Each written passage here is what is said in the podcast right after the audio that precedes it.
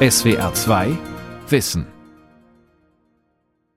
Wenn wir einen heißen Herbst wollen, dann müssen Augustusplatz, Leipzig, 5. September. Bundesweit beginnen die ersten Proteste gegen steigende Energie- und Lebensmittelkosten im gefürchteten heißen Herbst. Sag mir, ne, mit wem du gehst und ich sag dir, wer du bist. Klaus, so möchte der 43-jährige Leipziger Unternehmer genannt werden und seinen echten Namen nicht verraten, beobachtet das Treiben.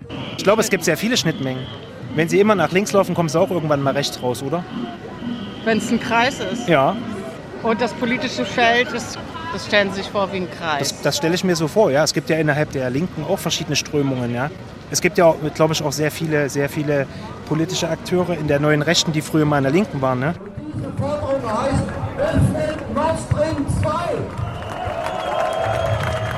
Wer steckt hinter den Energiedemos? Protest von rechts und links. Von Jennifer Stange. Deshalb sprechen wir heute als Teil einer kleinen Gruppe von aktiven Beschäftigten der Leipziger Verkehrsbetriebe. Im Sommer 2022 können sich mehr als 40 Prozent der Bundesbürgerinnen und Bürger vorstellen, gegen steigende Energiepreise und Lebenshaltungskosten auf die Straße zu gehen. Bundesinnenministerin Nancy Faeser fürchtete im Juli, die aufkommende Krise könnte von Rechtspopulisten missbraucht werden.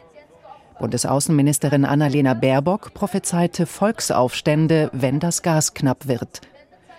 Bevor diese Proteste überhaupt auf der Straße sind, war die öffentliche Kritik schon beinahe fertig mit ihnen. Ein paar Monate später zeigt sich, die ganz überwiegende Mehrheit der Menschen ist zu Hause geblieben. Und es zeigt sich auch, die Wirklichkeit ist auch bunt, nicht nur braun. Bei der Demo von links und rechts gegen steigende Energie- und Lebensmittelkosten in Leipzig schmettert auch Martin Schierdewan seine Rede. Ein heißer Herbst, ein heißer Herbst gegen die soziale Kälte der Bundesregierung ist notwendig. Er Der neue Co-Vorsitzende der Partei Die Linke steht auf der einen Seite des Augustusplatzes vor der Leipziger Oper. Vor ihm etwa 4000 Leute. Viele sind in Hab-Acht-Stellung, befürchten, dass die Veranstaltung von Rechten gekapert wird. Die Alternative heißt aber nicht soziale Krise oder Unterordnung unter Putin. Die Alternative ist soziale Gerechtigkeit. Und um hier noch einmal ganz klar und eindeutig zu sein, gerichtet auch an diejenigen von ganz rechts, die versucht haben, sich hier reinzudrängen. Wir lassen uns den Protest nicht nehmen. Wir lassen uns von euch nicht spalten. Hier ist kein Platz für rassistische, rechte, antidemokratische Propaganda. Hier Die Linke stand von Beginn der Proteste an unter Druck. Prominente Vertreter und Vertreterinnen der Partei mahnten ihre Parteigenossen, nicht gemeinsame Sache mit den Rechten zu machen. Dass Sarah Wagenknecht zuerst als Rednerin nach Leipzig ein und dann von ihrer eigenen Partei wieder ausgeladen wurde, war das Ergebnis dieser Zankereien. Frau Präsidentin, sehr geehrte Damen und Herren! In Deutschland bahnt sich eine soziale und wirtschaftliche Katastrophe an. Die Zankereien gingen nach Wagenknechts berüchtigter Rede im Bundestag weiter, in der sie ein Ende der gegen Russland verhängten Sanktionen forderte. Das größte Problem ist Ihre grandiose Idee, einen beispiellosen Wirtschaftskrieg gegen unseren wichtigsten Energielieferanten vom Zaun zu brechen. Ja, natürlich ist der Krieg in der Ukraine ein Verbrechen.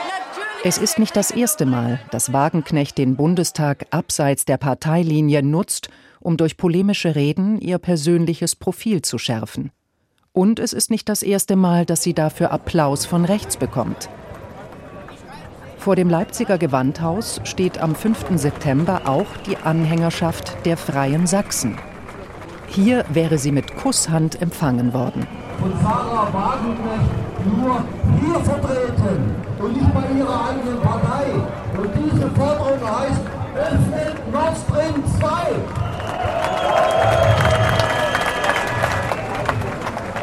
Und diese Volksverräter in der Ampel lassen das nicht zu. Die Freien Sachsen begreifen sich laut Homepage als Sammlungsbewegung für freiheitliche und patriotische Initiativen. Wer mitmachen wolle, heißt es dort, müsse nicht mit bisherigen Gruppen, einer Partei oder einem Verein brechen. Doppelmitgliedschaften erwünscht. Obwohl das Führungspersonal der Freien Sachsen weniger divers ist und sich maßgeblich aus rechtsradikalen und neonazistischen Kreisen rekrutiert, wie beispielsweise der NPD, rief die Gruppierung aus Chemnitz anfangs dazu auf, sich den Protesten der Partei Die Linke in Leipzig anzuschließen. Dieser Vorschlag stieß nicht auf Gegenliebe. Eine Rentnerin, Anfang 70, steht an der Absperrung und schaut rüber zu der Menge vor der Oper. Ich finde es ganz traurig, dass eine Seite hier und eine Seite da, diese Spaltung links, rechts, ganz grausam. Im Prinzip wollen wir doch eins, dass wir alle gut leben können. Dass Nord Stream 2 aufgemacht wird, dass es keine kalten Winter gibt, dass keiner seine Arbeit verliert, das wollen die und das wollen die Seite auch. Wir sind ein Volk und das sollten wir uns mal drauf besinnen. Volk. Ein Reizwort für den pensionierten Pfarrer Christian Wolf. Da stimmt ja schon von vornherein vieles nicht, weil die Rechtsnationalisten unter Volk ja nur die Menschen verstehen, die in ihre Schablone hineinpassen. Die wollen ja gerne dort mitgehen. Und die Ja, suchen hier doch- den Dialog. das- Wir sehen hier so, sieht man suchen den übrigens. Dialog, äh, das ist natürlich Quatsch. Ja. Man sollte jetzt auch nicht aus ähm, journalistischer Sicht, um die Waagschale sozusagen zu halten, äh, da irgendetwas unterstellen, ja, an Diskurssehnsucht. Ja. Das ist natürlich Taktik? äh, schlichte, dumme Taktik. Ja. Das sind Menschen, äh, die ähm, überhaupt nicht zurechtkommen und auch nicht zurechtkommen wollen mit ähm, äh, der demokratischen Gesellschaft ähm, und die ähm, jeden Diskurs ja auch mehr oder weniger für sich ablehnen.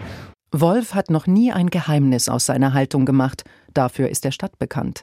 Er hat beispielsweise den sogenannten bürgerlichen Protest gegen Legida maßgeblich organisiert. Also mit Rechtsradikalen, gerade hier in Sachsen, null Zusammenarbeit, null, aber auch wirklich null. Pfarrer Wolf führt diesen Abwehrkampf seit Jahrzehnten. Doch das Problem scheint eher größer als kleiner geworden zu sein. Spätestens seit Pegida und ihren bundesweiten Ablegern, seit den Protesten gegen die Modernisierung des Sexualkundeunterrichts in Baden-Württemberg, seit der Wut auf die staatlichen Corona-Maßnahmen gelten Tabus, wie Wolf sie einfordert, nicht mehr. Im Gegenteil, die angenommene gesellschaftliche Mitte kippt immer weiter nach rechts, sagt die Meinungsforschung, die die Einstellungen der Deutschen seit vielen Jahren abfragt. Trotzdem, rechts, geschweige denn rechtsradikal, ist kein Standpunkt, den irgendjemand bei den Demonstrationen der Freien Sachsen in Leipzig oder anderswo einnehmen möchte. Überhaupt ist die Frage nach einem festen Standpunkt ein zuverlässiger Gesprächskiller. Dieser ältere Herr trägt eine Mütze mit dem Logo der Freien Sachsen auf dem Kopf. Na, wie sind Sie denn bei den Freien Sachsen gelandet? Ich habe mir das Cappy gekauft, weil ich ein Basecap brauchte. So, und wie gesagt, ich war 89 mit auf dem Ring und bin jetzt auch wieder dabei, weil sich in diesem System gewaltig etwas ändern muss. Sie haben ja eine Entscheidung getroffen. Sie gehen bei den Freien Sachsen mit und nicht Das bei der Linken. zwingen Sie mir doch nicht eine Meinung auf. Ich, Entscheidung haben ich würde getroffen. genauso mit den Linken mitgehen. Mhm, aber Es heute hat sich zufällig ergeben, dass ich bei den Freien Sachsen mitlaufe. hier. Reiner Zufall. Schö- schönen Abend schöneren Basecap. Darin liegt der wesentliche Unterschied zu Protesten des vergangenen Jahrhunderts. In der hartnäckigen ideologischen Unbestimmtheit, die keinen festen politischen Standpunkt einnehmen will. Dazu Priska Dafi, Professorin für Konfliktsoziologie an der Universität Bielefeld. Sie war federführend bei der Organisation des 41. Kongresses der Deutschen Gesellschaft für Soziologie unter dem Titel Polarisierte Welten. Einerseits reden wir hier von einer politischen Polarisierung, also das heißt, dass Meinungen zu bestimmten Themen und dass ideologische Haltungen auseinandergehen. Dann haben wir die Ebene der sozioökonomischen Polarisierung, das heißt, dass Einkommens- und Reichtumsverhältnisse in Gesellschaften auseinandergehen. Und dann gibt es in den jüngeren Jahren etwas, was als affektive Polarisierung diskutiert wird, was meint, dass Gruppen emotional auseinanderdriften. oder zusammenfinden. Denn immer wieder verfallen die Proteste in die gleichen Gruppen von Befürwortern und Gegnern. Diejenigen, die hinter Kriegsflüchtlingen ein Komplott gegen das deutsche Volk sehen, finden mit denen zusammen, die sich aufgrund von Maskenpflicht und drohender Impfpflicht in einer Diktatur wähnen. Und die wiederum stehen in diesem Herbst auf der Straße und fordern letztlich Aussöhnung mit dem russischen Herrscher Putin. Die Gesellschaft ist gespalten oder nicht? Grundsätzlich ist es so, dass es in der Soziologie unterschiedliche Ansätze gibt, was hält eigentlich Gesellschaften zusammen. Und einige sind der Meinung, dass gemeinsame Werte das sind, was Gesellschaften zusammenhält. Andere sagen, es sind gemeinsame Gesetze und so Verfahrensregeln. Und dann gibt es den Ansatz zu sagen, es sind eigentlich die Konflikte und klar auch das Finden einer, eines Kompromisses, die gesellschaftlichen äh, Zusammenhalt ausmachen. Und wenn wir sagen, dass Werte ganz wichtig sind, dann ist es natürlich so, dass in einer multikulturellen Gesellschaft wir sehr unterschiedliche Werte haben und dass dann man viel schneller zu sozusagen einem Lament kommt, zu sagen, hier fehlt es am Zusammenhalt. Von dem Befund ausgehend, dass die Gesellschaft gespalten ist, suchen Fachleute aus Wissenschaft, Kultur und Politik nach Erklärungen und Ursachen, nach den neuen Grenzen und Gräben, die sich durch die gesellschaftspolitischen Landschaften ziehen. Einer der populärsten deutschsprachigen Forscher auf diesem Feld ist der Kultursoziologe Professor Andreas Reckwitz von der Humboldt-Universität zu Berlin. Im Rahmen einer Vorlesung im Jahr 2019 sagte er, im Unterschied zur bisherigen Moderne würde sich die gegenwärtige Spätmoderne durch einen neuen Klassengegensatz auszeichnen. Es gibt da eine neue, man könnte sagen, Wertedifferenz oder einen Wertekonflikt. Reckwitz Diagnose ist hier vor allem interessant, weil sie häufig als Erklärungsmodell für den Aufstieg des sogenannten Rechtspopulismus bemüht wird, obwohl traditionelle Links-Rechts-Schemata für ihn gar keine Rolle spielen. Die Wertedifferenz besteht für ihn zwischen der alten und der neuen Mittelschicht, die neue Mittelschicht definiert er so. Die sehr globalisierungsfreundlich ist, die eher auch in vieler Hinsicht Elemente vom Wirtschaftsliberalen bis zum Linksliberalen miteinander kombiniert und dabei auch eins ist mit bestimmten, ja in den letzten Jahrzehnten auch dominanten gesellschaftlichen Zielen, also von der Flexibilität bis zum Unternehmertum, von der Kreativität bis zum Gesundheitsbewusstsein und so weiter.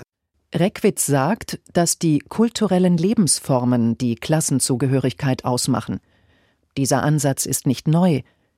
Der französische Soziologe Pierre Bourdieu war einer der ersten, der feststellte, dass Lebensstile, Werte und Geschmäcker im Raum sozioökonomischer Klassen verankert sind. Hieran bedient sich Reckwitz, um eine seiner zentralen Thesen zu formulieren. Die Spätmoderne befände sich im Widerstreit zwischen der Hyperkultur der neuen Mittelklasse und dem Kulturessentialismus der alten Mittelklasse. Die alte Mittelklasse beschreibt Reckwitz so. Die nämlich stärker in den kleinen und Mittelstädten und im ländlichen Raum lokalisiert ist.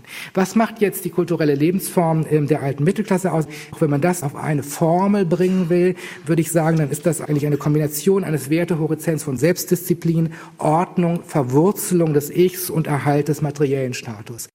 Lebensstilfragen als gesellschaftliche Wertekonflikte zu überzeichnen, hat Konjunktur.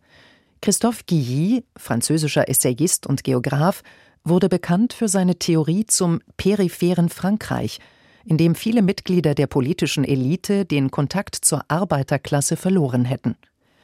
International noch erfolgreicher war das 2016 erschienene Buch The Road to Somewhere von David Goodhart, Spross der britischen Upper Class, Journalist und Autor.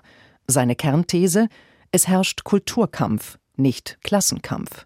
Eine starke Minderheit von hochgebildeten und mobilen Menschen, ich nenne sie Anywheres, die Autonomie und Offenheit schätzen und mit gesellschaftlichen Veränderungen zurechtkommen, dominiert seit einiger Zeit die Gesellschaften entwickelter Demokratien und die Politik. Daneben gibt es eine ebenfalls große, jedoch weniger einflussreiche Gruppe von Menschen, ich nenne sie Somewheres, die stärker verwurzelt und weniger gebildet sind.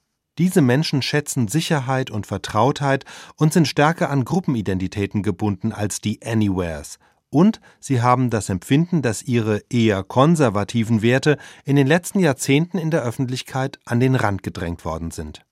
Auch Sarah Wagenknecht sprang im Jahr 2021 mit ihrem Buch Die Selbstgerechten auf diesen Zug auf. Den sogenannten Lifestyle-Linken in den Metropolen, für Guthart sind das die Anywheres, wirft sie vor, nicht mehr zu wissen, wie es den Menschen gehe und schon gar nicht denen auf dem Land, und sie durch die Regeln der politischen Korrektheit mundtot machen zu wollen. Helmut Markwort, Journalist, Schauspieler und FDP-Politiker, behauptet sogar, die konservative Minderheit werde tyrannisiert. Auf diese Weise gelangen Verschwörungserzählungen der Alt-Right-Bewegung aus den USA nach Deutschland. Das hält die Konfliktsoziologin Priska Dafi für problematisch. Äh, inklusive in wissenschaftlichen Diskussionen übernehmen wir auch Narrative bestimmter politischer Akteure dazu, was die relevanten Interessen und Bedürfnisse verschiedener Gruppen sind. Und der grundlegende Punkt ist hier, dass Mobilisierung natürlich auch passieren, weil es ein Angebot gibt, zum Beispiel von rechten Gruppen und rechten Parteien, die das natürlich sehr in den Vordergrund rücken, die kulturellen Faktoren, weil das ihre Mobilisierungskraft stärkt. Berlin Anfang Oktober. Die AfD hat zu einer Demonstration gegen die Energiepolitik der Ampelregierung nach Berlin aufgerufen. An der Spitze läuft Tino Kruppalla, Fraktionsvorsitzender der AfD im Bundestag. Im Interview mit dem parteieigenen YouTube-Kanal sagt er: Wir sind die einzige wahrnehmbare Opposition, die überhaupt und äh, die Probleme benennt, die Ursachen klar benennt und die müssen eben abgeschafft werden. Ja, das ist die Sanktionspolitik, die uns, die der Mittelstand, die das Handwerk zu zahlen hat. Und da brauchen wir nicht an den Symptomen herumdoktern, an irgendwelchen Entlastungspaketchen, die niemandem was nutzen. Die AfD und andere noch weiter rechtsstehende Bewegungen verkaufen sich in der Energiekrise wie auch in Klimafragen als Anwältin eines fossilen Lebensstils. Sie bestehen auf der Nutzung von Erdgas, Erdöl, Kohle, erklären regenerative Energien pauschal zu Luxusgütern und sind gegen Windräder. Die AfD nimmt dabei in Anspruch, die Mehrheit der normalen Leute gegenüber abgehobenen Eliten zu vertreten, das Volk gegen die da oben. René Springer, sozialpolitischer Sprecher der AfD-Fraktion im Bundestag, formuliert es so. Da ist es einmal die Vorstellung davon, diese, diese One-World-Ideologie, sage ich mal, dass wir also das Ziel verfolgen sollten, eine globale Staatlichkeit zu schaffen, wo alles globalisiert ist, Unternehmen, wo es ähm, keine Grenzen für Mobilität mehr gibt, also wo es eine völlige Entgrenzung ähm, des menschlichen Seins gibt. Und auf der anderen Seite gibt es diejenigen, die eben Grenzen behalten wollen. Und zwar nicht nur im physischen Sinne eines äh, Schutzes von staatlicher äh, Territorialität, sondern eben auch, dass Gesellschaften kulturelle Grenzen brauchen. Dass zum Beispiel Zuwanderung begrenzt werden muss, weil man sich sonst in seinem eigenen Land fremd fühlt. René Springer ist, anders als der Malermeister Tino Kropalla aus der Lausitz, kein typischer Somewhere. Er ist 2009 aus der SPD ausgetreten und 2015 zur AfD gewechselt. Ich habe es eben erlebt, dass sich dort die eine, ich nenne es Machtelite, völlig entkoppelt hat von den Interessen der Basis. Und das ist der kleine Maßstab gewesen. Und im großen Maßstab glaube ich, dass viele in unserer Gesellschaft das inzwischen so wahrnehmen, dass sie regiert werden von einer abgehobenen äh, Machtelite, die sich eher für die Durchsetzung globaler Interessen, also von Unternehmensinteressen, aber auch äh, den Interessen internationaler Institutionen äh, einsetzen, als äh, mal für die Interessen des kleinen Mannes, der am Ende einen sicheren Arbeitsplatz haben möchte, einen guten Lohn haben möchte, die Voraussetzung dafür haben möchte, dass man eine Familie gründen kann und dass man diese Familie auch ernähren kann. Und das habe Folgen, sagt Klaus Dörre, der Professor für Arbeits-, Industrie- und Wirtschaftssoziologie an der Universität Jena ist davon überzeugt, dass das Verschwinden von Klassenkategorien aus dem öffentlichen Diskurs mit dazu beigetragen hat, dass es auch keine rationale Zurechnung beispielsweise von sozialer Unsicherheit gibt. Also es gibt viele objektive Ursachen dafür, aber in der Konsequenz bedeutet das, dass das, was ich selbst als soziale Unsicherheit erlebe, und das meint nicht einfach Armut, sondern Angst vor Statusverlust beispielsweise, dass ich das nicht halten kann, was ich mir erarbeitet habe und so weiter, dass ich dafür keine klare Ursachenbenennung habe. Dörre blickt zurück auf rund 40 Jahre empirische Forschung dass Positionen der AfD besonders starken Widerhall im Milieu von Produktions- und Industriearbeiterinnen und Arbeitern finden, habe eine lange Vorgeschichte und folgende Ursachen. Die Verselbstständigung der Ökonomie gegenüber der Gesellschaft, drohender Statusverlust, Rückbau der Infrastruktur vor allem in ländlichen Regionen, der drohende Klimakollaps und fehlende Vermittlung. Aus dieser Lage sei eine rechte Erzählung gewachsen. Es ist eine Geschichte, die äh, subjektive Wahrheiten enthält, ohne wahr sein zu müssen. Die Tiefengeschichte geht so, wir stehen in einer Schlange am Fuße des Berges der Gerechtigkeit. In der Schlange geht es nicht vorwärts. Immer kommen neue Ereignisse, die uns angeblich daran hindern, ein Stück des Berges hinaufzukommen. Und schlimmer noch, manche sind ein Stück hinaufgekommen und für die geht es wieder abwärts. Gründe finden sich dauernd. Die deutsche Vereinigung, die Eurokrise, die Globalisierung und so weiter und so weiter. Und plötzlich sehen wir, dass Menschen an uns vorbeiziehen, die wir nicht gerufen haben, die keinen Anspruch haben auf Volksvermögen, weil sie dazu gar nicht beigetragen haben, die nur kommen, Zitat, wegen eines Krieges oder ähnlicher Sachen. Und wir bleiben hinten dran. Und wir erleben, für uns ist nichts da, uns fehlt grundlegende Infrastruktur. Und plötzlich kommen Leute, die kriegen, Zitat, alles. Und das ist ungerecht.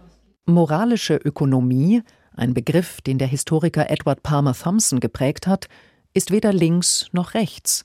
Moralische Ökonomie meint ein Gerechtigkeitsempfinden, das sich auf wirtschaftliche Vorgänge bezieht. Der Sozialismus der Arbeiterklasse entstand daraus. Auch die Nazis wussten diese Empörung für sich zu nutzen und so gegen erklärte Fremdkörper in einem sonst angeblich guten System vorzugehen.